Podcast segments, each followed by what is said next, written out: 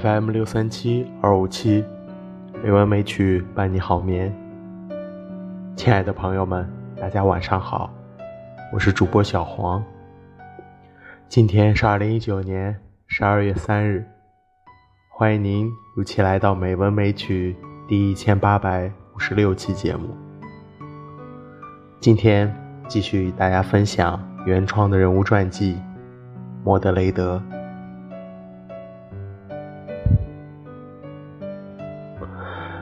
年轻的莫德雷德终于成为了圆桌骑士团的一员，但是他并没有表现得十分激动。难道我仅仅是为了成为圆桌骑士的成员吗？不，我还有更为远大的理想。这才只是个开始。等待着称呼我为王吧，骑士们。莫德雷德在心里想着，幻想自己的野心实现的样子，不由得嘴角浮现出一丝笑容，但立即又收了回去。静静的等待，等待时机成熟。莫德雷德随着年龄的增长，也逐渐更加健壮。年龄，就是因为年龄。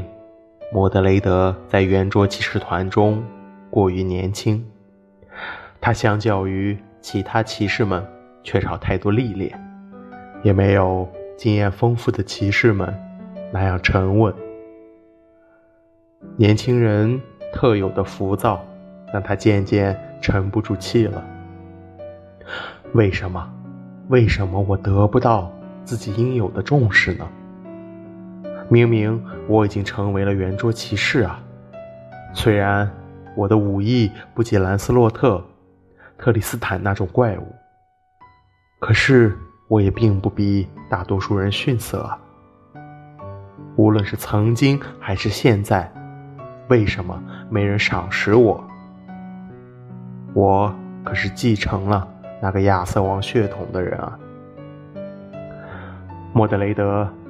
紧攥双拳，紧闭牙关，他很愤怒，同时也很迷茫。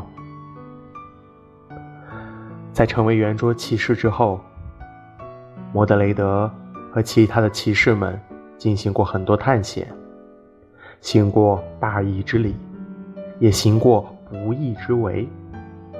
他和高文四兄弟一起，以自己的父亲、兄弟。蒙受了耻辱为由，设计铲除了红盾骑士拉姆莱克。虽然这个理由他并不是十分在乎。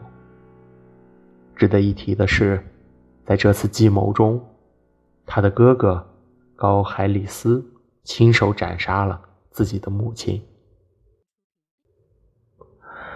心中藏着一个天大的秘密。胸口怀着不臣之心，这样屡屡受挫却又无处诉说。莫德雷德的性格渐渐变得怪异起来。直到那么一天，一切命运的安排开始显现出了他狰狞的容貌。那一天，莫德雷德和兰斯洛特接受了一位牧师的预言。这位牧师即刻揭示了莫德雷德的真实身份，并预言他与兰斯洛特在未来将做出致使王国崩落的举措。做完预言的牧师开始表现得不自然起来，他不住地咽着口水，身体微微颤抖。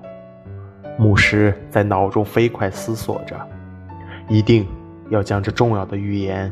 传达给亚瑟王，但下一秒，随着一股奇妙的感觉，他看到了自己的身体，那从颈部的断口处喷发而出的殷红，还有那手持着血刃的莫德雷德。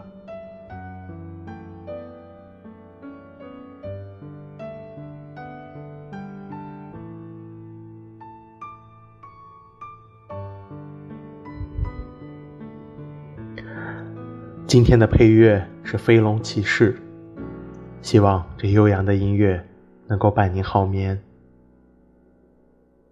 今天的节目就到这里了，下周同一时间我们继续莫德雷德的故事。